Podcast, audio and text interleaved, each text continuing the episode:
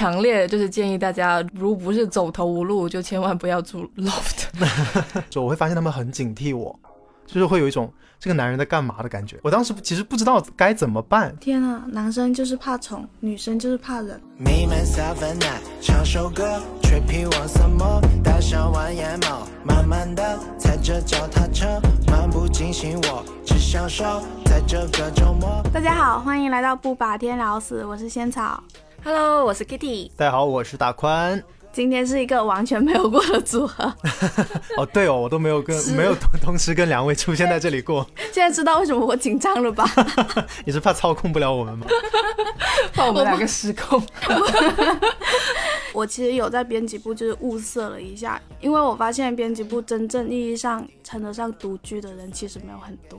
因为有一些编辑其实是有伴侣的，他们另外一半是就是经常会去找他们，就不太算是那种真正的独居嘛。然后我今天其实是想要就是跟大家一起来聊一聊一个人住的感觉。嗯，所以你就邀请了两位 lonely 而且 alone 的人，对吧？同时符合这两个标准。没有伴侣，长期没有伴侣。长期没有伴侣，并且一个人住。人住今天大宽还有 Kitty 就跟我们一起来聊一聊，男生独居和女生独居会有什么不一样的地方？其实我昨天在看到这个话题的时候，在我的预想当中，我觉得这个不一样还挺少，但我不知道今天聊天的过程当中会不会改变我的认知。Kitty，我觉得不一样会多吗？我也不是一个男的呀，我怎么知道男生 独居有什么天我们今不一天就来？talking 一下这个话题好了。对，之前有过合租的生活，我是一八年毕业之后，跟朋友跟同事合租了两年之后，才一个人独居一年半的。我的人生当中只有过一个月的合租时间，就是大学毕业之前，呃，有一个月是跟我的大学同学们一起合租了一下，因为大家都是找媒体相关的工作，所以就租在了一个两居室。我住了一个月之后大崩溃，然后我就开始了我人生当中接下来数年的独居生活。天哪，那你太长了吧？对，因为我自己其实是一直在合租，一直在合租的，就是我从毕业之后就是合租生活的。你们看来独居生活和租生活会有什么不一样呢？最大的不一样就是便宜啊，合租。哦，我我会觉得，对我来说最大的不一样是我的自由度完全是高很多的啊，因为我之前合租的时候，我最崩溃的地方就是我跟对方的作息时间是不一样的，然后呃，我又是一个睡眠很浅的人，他就他的各各种事情会吵到我，然后他带朋友来，我会很尴尬。然后我带朋友来的话，我也会提提防着他很尴尬，所以我做什么事都小心翼翼，觉得很不自由。然后我独居的时候就会觉得，这这就是属于我的地方，我爱怎么样怎么样的那种感觉。叫什么来着？我要怎么形容那种难堪？就是我已经本来已经忘记了我合租的一些事情了，但是有一天我去到仙草他家，呃，他是合租嘛，跟另外两个朋友，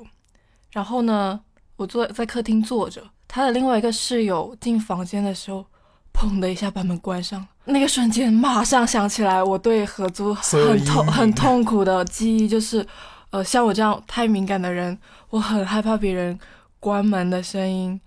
就是，就我觉得那个关门的声音里面带着生气、愤怒，你惹到我了，因为我是曾经会半夜被关门的声音吓醒的人，就是在睡梦里心脏就嘣一下，就是对被抓了一下那种感觉，然后导致我合租的时候有大概一年多的神经衰弱。我本来是睡得很好的人，开着灯，外面卡车经过我都能睡的人，但那段时间我就一点细细微的声音我都会吵醒，然后我就喝了大概半年的口服液。难怪后来买给我，其实喝酒就好了。因为我知道我们家三个的门都不是很好关，已经习惯了这种。那你们独居之后，会不会也有觉得很不方便的时候？其实我这个地方我会觉得男生女生可能有点不一样。女生在女生很多的独居的问题是在你真正开始独居之后产生的。嗯，呃，男生大部分的时间会是在独居你真正住进去之前会发生的一些问题。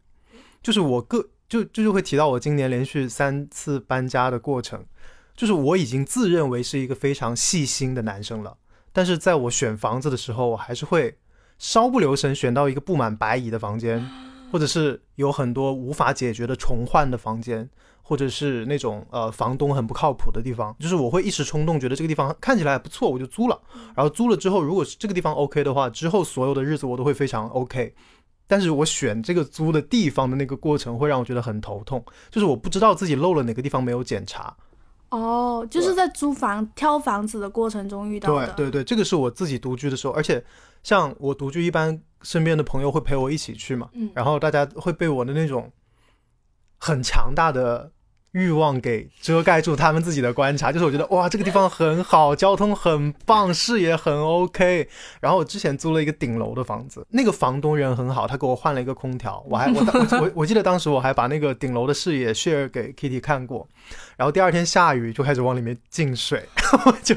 大崩溃，怎么会这样？就是这种事情好像是我没有办法在租到房子之前就很好的去解决，然后每次我都会在我我每次租房的最大一笔开销就是在住进去之后去修缮那个房屋的费用。对，这个是让我很头疼的。然后，如果说合租的话，不管是我租进别人的地方，还是说我跟别人一起去看一间房，好像就不会发生过这么多粗心的事情，让我遗漏了很多要检查的事情。哦，因为合租的话，你们有两三个人，然后你们会一起检查对，大家都会有各自的观点，关心，对，而且大家自己关心的侧重点是不一样的。对对对对对。对。但是我觉得独居可能也要在选房子的时候注意的一点就是隔音，就是嗯你这件事情在你住进去之前你是没有办法察觉到，你你得问问你隔壁住的是什么人，嗯。然后或者是你自己观察一下到底隔壁是什么样的组成，是两个人呢，还是有小朋友？对我以前住的房子，隔壁就是小朋友早上准时就是弹琴、悦耳，哇，这是我小时候的生活哎。原来你就是住在他隔壁那个曾经的小孩。对，你们两个刚才讲的那个，我有个男生朋友，去年和今年租的两个房子，就是完美踩中了隔音和顶楼嗯这两个点。然后呢，就是他从那个隔音很差的房子搬去了一个顶楼的房子，然后最近大崩溃，因为他发现那个房间里面有老鼠，昨天还发现一只蜘蛛，嗯就是他觉得很崩溃，就是。而且那个，因为在顶楼，他发现那个抽水马桶也不是很好用。反正就是你刚才解释的那一个嘛，我就突然觉得说，哦，原来是这样。对顶楼带来的问题真的还挺多的，而且像是呃电梯很不方便，你不管是上电梯还是下电梯都要等非常久的时间，然后你包括你的搬家的过程、拿外卖、拿快递的过程，就会变得是你人生的，就是你每天的生活当中很困扰的一件事情。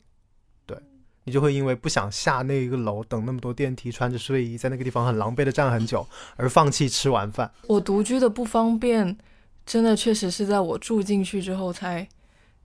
想到的，而且是在我生病的时候才意识到的。就是呃，我住的是 loft，就是在这里，强烈就是建议大家，如如不是走投无路，就千万不要住 loft。就是我住的时候就想，还好啦，只是几层楼梯，楼梯阶梯我而已我滚都能滚上去啦。我再怎么样，就是在上面，就是如果实在不舒服，也可以滚下来啦，没关系的。我就是这么告诉自己。结果我脚崴了，哦，对，我想到那一段时间了。我真的走不上去，我也没有办法上去睡觉。我之前我的上一个房子是 loft，然后呢，我最崩溃的事情就是因为我楼上楼下都有洗手间，最开始的房子啊，然后是，然后我就发现我洗洗洗脸和呃保湿，就是擦擦东西的那个过程，我要在楼上楼下分别进行，就是很崩溃。你你你要你要拿个什么东西，你得上个楼，然后你你你有的时候，比方说在楼下看电视或者干嘛的，你会不小心把遥控器带上去，然后第二天你找你在一楼找了半个小时遥控器的时候，再发现你在你的枕头旁边，那个瞬那个瞬间，真的就会觉得啊、我不要再住 loft 了。我每天的对自己要求是，今天只能上一趟那个楼，睡觉上去就好了，做任何事情都不要再上去。对当然不是说它不好的意思啊，如果有人喜欢 loft 也 OK，只是只是我会觉得它那个层高，因为它中间把你把那个层高一分为二了，所以你不管在楼下和楼上，你都会觉得有点小小的压抑的感觉。那你后来就是，我听说是有朋友帮你，对我朋友，就是因为我脚崴了，实在就是没有办法上去睡觉，是真的没办法，想尽办法都没办法上去的那一种。然后我朋友呢，太牛逼了，两个女孩子在楼上帮我把床垫搬下来了。哦，我记得他是发了朋友圈，他整个床垫在一楼睡。是的，有有几天的时间是在一楼睡的。对，但是我在一楼睡，就也是因为太压抑的关系，就是把床垫搬到一楼呢。其实就你没有多少活动的地方，虽然我脚也不是很方便活动，但是你会会整个人不开心到极点。我在那个床垫上睡了两个晚上，我就跑了，我就回家了。我记得我当时住那个 loft 的时候，我休年假之前有朋友来找我玩，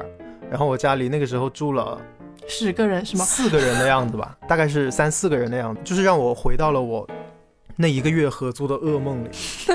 你可以很清楚的听到对方上厕所那个在水池里面扑通的声音，然后他们在洗澡的整个过程，然后从从开始洗头到擦身子，然后到最后 ending 那个过程，你都听得非常清楚。你就算在楼上，你也无法回避整个过程。而且跟我一起住的都是很好很好的朋友，所以有男生有女生。但是你会发现，就算关系再亲密，然后你你进入到这种状态当中，你还是会觉得尴尬。就是女生在里面洗澡和上用卫生间的时候，我们两个男生在外面就是觉得有点。我该去哪儿好呢？这个时候我下楼抽根烟吧，好像又有点太刻意了，就是这种感觉。对，那个时候就发现，早知道，哎，还是帮他们去开间房比较好。我还以为是你是发现啊，是就跟朋友一起住很开心。没有没有没有，不行，在那么小的空间里，对，是最多三十几平方吗？无处可逃。但我发现其实很多人独居的话，还是会选择这种 loft 公寓式的，因为会其实相较会更安全一点。哎，你指的安全是哪种安全？就是管理上面会更方便一点，而且楼下有就是那种门禁什么的，就是我感觉是会更安全一点。嗯，就它的物业设施相对而言比比一般老的小区可能要好一点。点。就是有什么事你有人找，我跟生意一起住的，然后我们两个上次是一起点了外卖，就分别去门口拿了外卖之后，坐在客厅吃的时候，发现我们两个外卖单上写的都是他写的是申先生，我写的是高先生。我写我的外卖单是肖先生，对对对，然后我当时就是我们两个就很默契的大笑，就说这个世界上只有男人才可以点外卖，因为就是就算是合租，但是你还是会很注意一些就是这种安全上的问题嘛。嗯，所以就是男生独居和女生独居在这种安全上面不安和害怕会一样吗？其实跟你们这种安全问题相对起来，我我自己所注意到的安全问题应该是微不足道的，可能会是食品安全吧。如果在点外卖的时候，就只会注意食物本身的材质。但是我本身自己会在意的一个细节是，因为我现在所租的房子虽然是独居，但它是一个很大的房子，打听成了几个小户。就是说我跟我的邻居们其实是很近的，然后我这一个大的房型里面大概是分出了四个可以独居的户型，然后呢，另外三个都是女生。然后我有时候上电梯的时候，我就会发现会遇到我的邻居，但很显然我的邻居是不认识我的，我认识他们。然后当当他们走到我的前面，然后按了楼层，发现我没有按楼层的时候，我会发现他们很警惕我，就是会有一种这个男人在干嘛的感觉。我当时其实不知道该怎么办，就是这个问题，就是我戴着口罩，我也不好意思对他微笑，然后我也不好意思主主动的跟他说我是你的邻居你要，hello，比个心。就是很奇怪。你你要是跟他说我是你的邻居，他会更害怕。对，就是就是就会有这种感觉，所以在出电梯了之后，我就会一个箭步啪抢先出去，然后按我们共同那个大门的密码锁，让他知道哦我是这里住的人。然后每次我我会比较担心，就是一起跟我上楼的，如果正好遇到邻居的话，他们会不会觉得我很可疑？那不要戴黑色口罩好，戴个粉色口罩应该就会上面有个爱心那种，面善一点。而且可能不要戴黑色帽子，就是、哦就不要全身黑色的出现。我好多黑色帽子，救命！而且我们我在家都是经常穿睡衣的，然后我们我们共用一个大门嘛，嗯所以我们拿外卖的时候都会用一个大门，然后那个大门的那个呃按楼下的门禁的那个开关键是在正好是在我的门口，因为我是入门第一户，所以每天我都会听到很多次那个，就是你你听过那种没电的 Elsa 吗？然后就是那种没电的电动 Elsa 一样飙出那种就是非常走音的 Let It Go，然后就就就代表着有人在底下按门禁了。然后有的时候我不确定到底是我的外卖还是别人的外卖，因为大概就是那个饭点会同时点，我都会等那个门禁响第二遍的时候我再出门按，就是我确定是那些女生不是他们的外卖，就是我怕他们穿着睡衣出来，或者是自己有一点点尴尬的出来跟我撞到，就会有点不好意思，对，所以我就会等一等。所以其实你的你你都是在安抚别人的不安和害怕。对，好像我我从自己出发，男生好像真的没有什么安全问题是要注意的。Kitty 会有什么不安和害怕吗？很多吧。我床头放着一把刀，但是好像也没什么用。我住的那个地方还挺安全的，但是因为我是步梯，是楼梯，只有四层楼。然后呢，如果你身后跟着人的话，就是我会停下来走慢一点，让他先走，因为我的住的那间房是比较靠楼道的，那他瞄一眼可以知道我的密码是多少，所以我会很小心的把自己挡住。因为很奇怪的是，我的房子的对面是有是别人家的窗户。就是我常常在想，如果他在那里放一个监视器什么，他可能就知道我密码是多少。哦，我小时候用这种方式套过我妈妈的电脑密码。就是我会很很小心去输，每次我输，无论是多晚的时候输我的密码，我都很小心。然后就是睡觉的时候要关好窗，因为我住在二楼，其实还蛮容易爬上来的。然后，嗯，我是专门去买了一条 深圳的校服裤，因为我的窗户那里是挂着衣服的。就是可以直接从那个窗户看见，呃，我每天穿的衣服都是女生的衣服，所以我就买了很多男性向的一些睡衣。我记得我们之前有一篇推送，就是讲女生独居安全的嘛，然后里面就有一个建议，就是说要买一套篮球服挂在阳台上，就是。大家才会就是让别人意识到说啊，你这里可能是有一个爱打篮球的男生住的地住着的，嗯，然后就是有一种障眼法的感觉。哇，这样看来女生独居是还其实需要做的比男生多很多哎，这样要多很多吧？我记得你之前好像后来还买了一个门铃，对我买了我买了一个就是门口监视器，但放在我家里，因为我很担心那个窗户被打开，然后有人从。外面爬上来，因为那那是一个二楼嘛，就还蛮蛮低的一个房檐，然后我就把那个监视器放在就是对着窗户的地方，然后虽然就是它监控的当下，我也可以睡死过去了，就是可能就作用不太大，但是就是我会把它关联到其他朋友的手机上，然后可能可以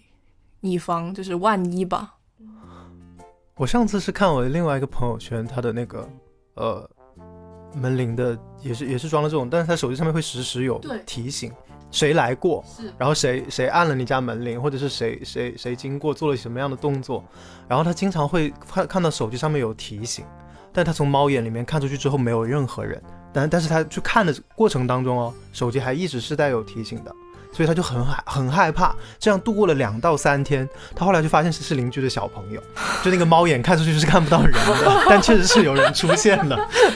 所以真的不用自己吓自己。对，所以有的时候，如果是我自己的话，我装这个东西就会很害怕。我很害怕，就是有提醒，但是我看不到东西。哦，对，而且很多女生可能刚装的时候要小心，就是有人好奇心太强了。有些就是男生好奇心太强了，他就是要站在你家门口看一看那玩意是什么。对，但是那个画面是很可怕的吧？对，那个画面很可怕，你千万不要被吓到。这是一个 real human，有点毛病吧？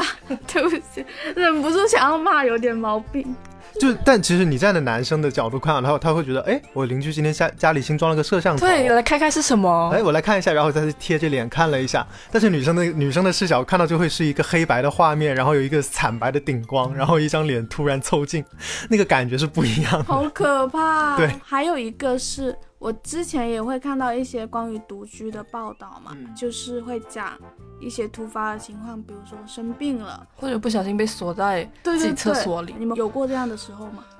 我还好，因为呃，首先生病的话，我目前是没有过那种让我下不了地、脚崴的那种病症出现过，所以这个还没有在我的考虑范围内。但总有一天。呸呸呸！因为我是随身带手机的人，我去到各种房间，我都一定会带手机。对，但是有的时候我又不知道，就是如果我真的被锁在厕所里面，我应该找谁来求救？幺幺九吗？哦，或者我让我的房东联系有其他的租客哦之类。对对对对对对。所以其实我对想要独居的女生一个建议就是，一定要住在朋友比较就离朋友家比较近的地方。这也是我。住了之后才能发现的事情，就是，呃，你有朋友住在附近的话，你你的安全感会强很多。因为当时我因为疫情的关系，我是要做核酸之后才能去看病的，结果我我要等核酸等了六个小时。幸好我朋友就是在附近，他可以陪着我等到两三点，然后又送我去，呃。去拍 CT 拍片，他们再回家，然后脚扭了的当下，就五分钟十分钟，可能他们就可以来救你了。嗯，就是我，我是觉得这是很重要的一件事情。因为当时那个报道看了之后挺后怕，当时那个女生是在厕所里面摔倒了，还是在厕所里面晕倒了，嗯嗯然后就是好像又没带手机什么的，就是在里面待了很久。嗯那个场景还挺后怕的，我觉得。其实我觉得 Siri 功能是很好用的，就是你们如果手机，比方说不小心放在浴室的外面，然后把锁上的话，你其实可以通过语音 Siri，然后做很多的操作的。所以你们记得一定要把 Siri 这个东西给用好和打开，不要关掉。哦，然后好像还有那个家电小精灵，就是各种家电小精灵。对，不要看，其实有的时候看起来这些东西很傻，然后他们一直听不懂人话，但是有在关键的时候，他们是真的还可以帮你起到一些作用的。但这个时候，我不得不说，我相信我家那个隔音，就是我吼一句，别人都能听到。哦，我差不多。我觉得就是很很奇怪的事情是，我往往在洗手间，好像通过水管传过来的隔壁的声音是最明显跟清晰的。没有这种经验是吗？没有。可能是我它的隔音公寓的构造。我觉得我们关于想要自己住，就是有一个要勘察的地方。首先，你进门，你要看一下你洗手间的热水器它是怎么烧水的。它是用电烧水还是用煤烧水？因为我的公寓，因为它是用电烧水了，我夏天搬进去，冬天的时候才知道，别人烧两个小时，那个电用完了，我就要等下一个两个小时才有热水可以洗澡。哦，是你合租的别人不是，是整个公寓把那个、哦那天晚上可以用的热水的额度用完了，然后看一下下水道它堵不堵，程度是你要把洗手间门关上，然后放水放到一定的程度，你去查看一下，因为女生其实掉头发蛮严重的，然后你请那种帮你通下水道的师傅，其实要四位数以上的那种修理费，但其实你上网买买一瓶那种疏通，疏通剂之类的。它其实就可以处理完了。对，然后说到热水，也还要注意一下你的厨房用水和你的洗手台用水是不是都通了热水的。啊，对对对我，像我现在是只有洗澡有热水，我平常洗脸和就是在厨房洗碗什么之类的都是冰水，因为我也是夏天搬进去的，所以我是在最近才意识到了这个问题。然后提到进门，大家还可以看一下自己的家里面那个门缝是不是宽的。哦，对对，对，你可以在里面开灯，然后在走道里面看一下有没有光透出来。如果有光透出来的话，你可以在便利店或者是在网上买到那种门的隔音棉条，它不需要你有什么安装的过程，只是一个隔音棉条从门底下塞进去，然后它就会有很好的隔音和防尘和防虫的效果。如果是合租的话，在自己的房间里面也是可以用的。而且一个人住的话，外面的人不会看到你底下的光，就是他就不会判断说你睡着了还是没有睡着。哇，你看，这就是区别不一样，就是女生会考虑到这种光的安全问题。你知道，你知道我是怎么样考虑到这个棉呃要买这个怕虫是吧？对，是因为有一天我在家里面突然看到了蟑螂，然后我打开门一看，是发现那个走道里面太潮湿，那个里面有蟑螂，然后它从我的门缝下面爬进来了。我觉得我说这个门缝也太大了，不行，然后我就买了一个这个东西塞进来，然后我的邻居们看到了之后，有有有有问我，就是有遇到的时候问我这是哪里买的，然后我就直接把我买的备用的送给了他们。其实真的，我觉得对女生就算是合租来说，虫子啊这些东西已经不再是你最顶级的害怕。我我家遇到这么大的蜘蛛，就爬在我的天花板上。他刚刚说这么大的时候，比了一个大概就是双手的中指和食指，然后一起围成一个圈的这个过程，就方便各位听播客的同学理解。就其实我看到当下拍了张照，告诉我朋友们，你看，我家遇到这么大的蜘蛛啦！然后我们在群里哈哈哈哈哈，快打死它！然后我就拿着拖鞋把它打死了。但老鼠我还是接受不了的，但是就蜘蛛，就是我起码能控制它，我还是没有很害怕，或者可能会飞进一些嗯那么叫的那些虫子。我对于这种可以赶走的，我都不怎么害怕。我怕那种，就是我今年有白蚁 PTSD，、哦，白蚁吹，对我今年住了一个顶楼的房，在我第一次去看那个房子的时候，它的角落有一点小的土堆，然后那个把那个小土堆拨开，里面就有虫子。我的经验不足以支撑到我认识那是白蚁的程度，嗯，然后我就给房东打了电话，他说可能是前面有一个租客不爱卫生，然后他就说要会找物业和中介把那个地方搞干净。然后在我第二次搬着东西进去的时候，我发现那个土堆还在，我就发脾气了，我就打了电话给物业，打了电话给房东，我说怎么为什么答应我的事情没有做到？他们说明明搞了卫生啊，哎没关系没关系，帮你们再搞一下。然后我就是以为他们的工作疏忽，等到那一场漏雨的大呃漏水的大雨过了之后的第三天，那个土堆重新出来之后，我才意识到不是上一个租客的问题，也不是他们没有搞卫生的问题，是那个白蚁就跟我一起生活在这个地板之下，他们就是跟我同等的。对，所以我意识到这个问题之后，就发现哦，租房太难了。你要，你要，你要有多少的生活经历才可以注意到这些东西是要怎么样避免？嗯，天啊，男生就是怕虫，女生就是怕人。我我们有时候也怕人啦。好，那就是前面可能聊了很多不方便啊，这种不安啊的事情嘛。那我们聊一些开心一点的事情吧。嗯嗯你们觉得独居生活里面有哪个时刻，甚至可能具体到哪一个角落里面，嗯是满足了你们这种对一个人生活的那种理想想象？呃，因为我自己本身会有录歌的习惯嘛，就是我自己是做音乐的，是哦，这里介绍一下大宽大家可以在网易云音乐上面搜索大宽来听到我的作品。嗯，就是我会有一个很厚重的，然后也很沉的一个隔音的架子，就那个隔音架子是用来呃阻挡，比方说窗外的噪音什么之类的。当我这个隔音的架子跟着我走，它出现在我哪房间的任何一个角落，都会是我觉得最 OK 的一个角落。就是我我会觉得哦，这个地方是可以帮我阻挡一些噪音，然后我录播客或者是录歌的时候，都可以在这个小的架子面前进行。它那个黑色的厚重的棉花会让我觉得很有安全感。就是每一次搬家的时候，它是我最重的一个物品，但是它只要出现在那个桌子上面，然后它面前又摆了一个麦克风。哦，我就知道这个地方是我确定了我可以在这个房间里面做我自己想做的事情的一个象征，我就会觉得这个房子对我来说是有一些归属感的了。我觉得就是独居，大家都会提到自由嘛，就是自由快乐。它具体到就是比如，呃，我可以在晚上一点的时候做面包。我觉得那种自由是无论什么时候你想做任何事情都可以。就是比如我，我那天是七点的时候突然看见我的烤箱，我在想，不行，我今天晚上想干一件事情，然后我就开始做面团，因为面包要发酵两次，就慢慢揉面团，然后在地上摔来摔去，摔出那种膜，然后等它发酵完，其实已经 十二点了。这个时候，如果你合租的话，别人就会觉得你又吵又又很莫名其妙。对，而且不理解你的生活到底在干嘛。对，然后十二点的时候我才可以把它送进烤箱，因为烤的时间大概就半小时到一个小时左右。我就看着它在里面那个面包慢慢变大的过程。这个时候，你的房间弥漫着一股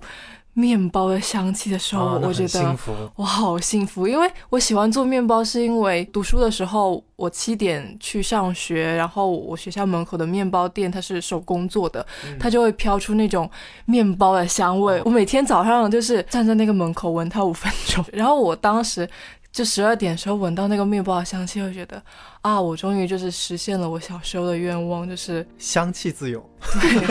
自己做面包就是对，然后它其实也不好吃，但 就是但这个香气足够了。个太够了，enough。就是我很推荐独居的人做一个，就比如说你今天觉得自己的生活一团糟，然后你觉得自己什么都搞不好，你可以在深夜的时候做一个大扫除。在我看来，收纳整理和大扫除这个事情是让你在，就是他会很直接的告诉你努力是有回报的，而且这个回报会让你觉得非常治愈。你看着焕然一新的家里，你会觉得明天就是新的一天，我就是全新的我，It's brand new me，然后可以挑战无数事情，做成无数事情。但是我我我我不知道啊，我不知道合租的生活大扫除大家会不会分工？就比方说，我搞完自己的房间的卫生之后，推开门之后，世界还是一样的，就是那种感觉，会让我自己幻想起来，觉得哦，大扫除好像只是我自己做了自己的事情而已。呃，我们不会，我们是轮流着一个星期来。然后比如说上个星期是生意打扫了，然后下个星期可能就是我打扫。然后我们打扫的时候就是会把就是客厅公共区域，对，公共区域是就是一般说打扫就是公共区域的，而且我觉得我是我们家的卫生委员的感觉，就可能因为我们三个也很熟了，而且我觉得这种事情是一定就是你不能够憋在心里讲的，我就是那种会提醒你们，哎，这个星期轮到你打扫了哦。然后就这个垃圾记得扔哦。我们家因为三个人嘛，你有时候就会觉得说啊，可能他会记得把垃圾拿下去扔，或者我或者谁会记得把垃圾拿下去扔，可能三个人都这样想，然后最后谁也没有扔嘛。然后有一次我们家那个厨房那个垃圾就是放了一个星期多有厨余垃圾的，嗯。然后我就走进厨房的时候，就感觉这个垃圾怎么在这里放了很久了，然后我就要去把它拿起来扔掉的时候，发现里面已经长虫了，我整个人吓 傻了。然后我就直接连那个垃圾桶又套了一个袋子，把那个桶也给扔了。然后我就在家里说，我们家的垃圾都长虫了，以后谁在厨房里面做了饭，第二天就要立刻把厨房的东西都收拾干净扔出去。就是打扫卫生这件事情，合租的时候就确实还是蛮需要这种提醒的。嗯，而且我自己在家里搞卫生的时候，就会从早上的醒来，大概十点十一点，搞到晚上的十点十一点，你家那么大呀？没有那么大。但是我搞卫生是一个非常，就是怎么说，非常治愈的过程，它完全是放松的。比方说，我擦完桌子之后，会奖励自己听一首歌，或者打打一些王者荣耀什么之类的，然后把所有擦拭的工作做完，然后拖地之前，我会奖励自己一个外卖或者一个下午茶，就是整个这一天的过程。跟我一起打扫卫生的是我完全放松的这个过程，然后我就会在一边一点一点看着我的这个房间变干净。但如果这个是合租，或者是我都可以想象到，如果我爸妈看到我这样搞卫生的话，他们一定会抓狂，说 你为什么这么没有效率？但是自己一个人住的话，就会觉得啊，这个过程很很棒。哦，我就是可能就是你爸妈的角色，因为 因为生意有时候打扫卫生就是这样子的。真的吗？就你会发现拖把晾在一边，然后他窝在沙发上，不知道在干什么。那一天家里的垃圾有点多，然后其实是轮到他打扫，然后他下去扔了三趟，就他下去扔了三趟垃圾。然后呢，我就听说他扔完第一趟、第二趟之后，他实在太累了，然 后然后他就躺在沙发上打了一把哈利波特，好离谱哦！然后他垃说圾把自己扔累了，你们因为 然后，然后他就觉得我太累了，我还是打一把游戏再下去扔吧。但是如果我觉得我如果当时我在家的话，我会觉得有点不可思议，就是你扔了一半的垃圾，你那边还有一袋在那里，你就只能躺下了。对只有独居的人才会有这种自由的。那你刚才讲那个就是整理房间，其实可以很治愈自己的心情，我还挺认同的。因为最近我朋友不是就是因为住顶楼，然后他心情就很烦躁嘛。你继续帮他整理了房间我，没有，哦 房间这种事情要自己整理，他自己有治愈吧。是因为他刚搬完家，东西什么的也没有收嘛，我就说你可能整理好房间，收拾一下，其实你会让你心情更好一点。我觉得他就是真的是治愈心情的第一步，嗯但是它很困难的地方在于你迈出去的，第一步。对，对就是你怎么鼓起勇气去整理自己的房间，我觉得还挺难的。就跟我们写稿子是一样的，就是你你要开那个头，其实是很难的。首先找到一首好听的歌，进入情绪，结果找了六个小时。是，都是一样的。这你们会有独居的怪癖吗？有，因为我家是木地板，嗯，我很喜欢木地板，我会在打扫干净之后，整个人躺在木地板，哦，享受那个木板的材质。就是感受它那种凉凉的感觉，然后觉得自己就是身在土地里。然后此此时如果是合租的话，你的、你的、你的室友打开门看见幺二零，我就开始报警。孩子，你怎么了？这种刚刚提到我我是做音乐的，然后可能做创作的这个方面，然后我的手机备忘录里面会存了成百上千条我的呃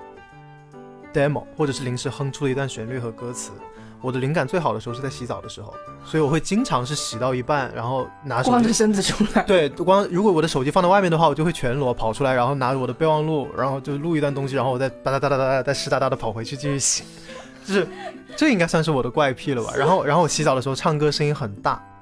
而且我我唱歌是不在调上的，就是我会刻意让自己跑调，然后来找到一些新的旋律线或者什么之类的。所以我洗澡整个过程其实是，如果真真的有一个人在洗手间的外面，会很煎熬，这这是我应该的一个独居怪癖。然后每次就是过年过节回家的时候，我要忍着不唱，那个感觉真的很难过。就独居久了，觉得就是那才是我的生活。对对，那我们最后请大家分享一件独居生活里面能够很强烈提升幸福感的物品吧。好，我推荐的是记忆棉的那种耳塞。我已经不止一次看到我们的各位同事，或者是我朋友圈里面的朋友，就是在周末的时候被装修的声音吵醒，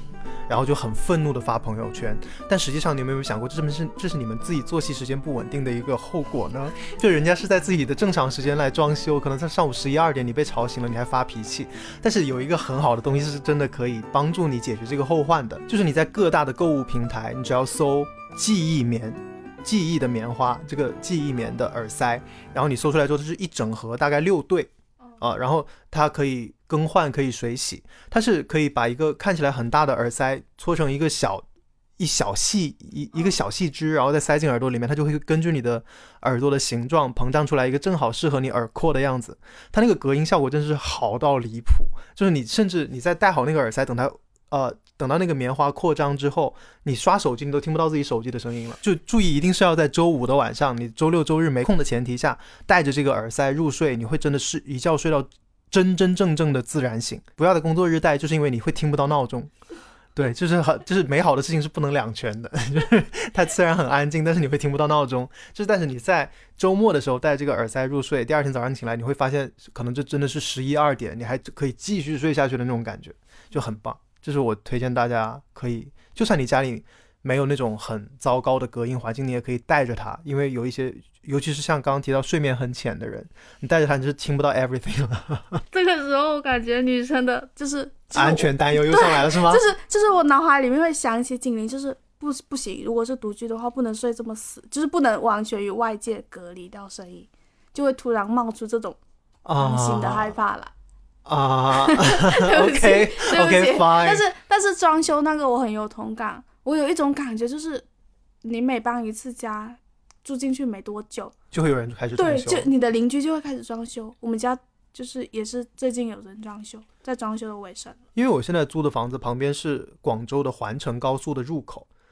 就是听起来很可怕，对不对？但实际上它白天还好，因为白天路过的都会是一些小车，它会井然有序的过去。晚上就会是货车开始工作的时间，你就会听到哔噔噔噔噔噔，然后就那种大货车经过那个减速带噔噔噔噔噔噔的声音，就戴着耳塞入睡。你知道吗？我家门口就是真正的火车。火车啊，真的火车有铁轨，然后但是我是我是真的睡得很死，我是听不见的，就是他会火车来了，请注意。哦，就那个提示音，对，就是会大概大概吵个五分钟左右，但是我我睡着了就其实还好，但主要是因为我那里是偏郊区的地方，然后每三十秒就有三辆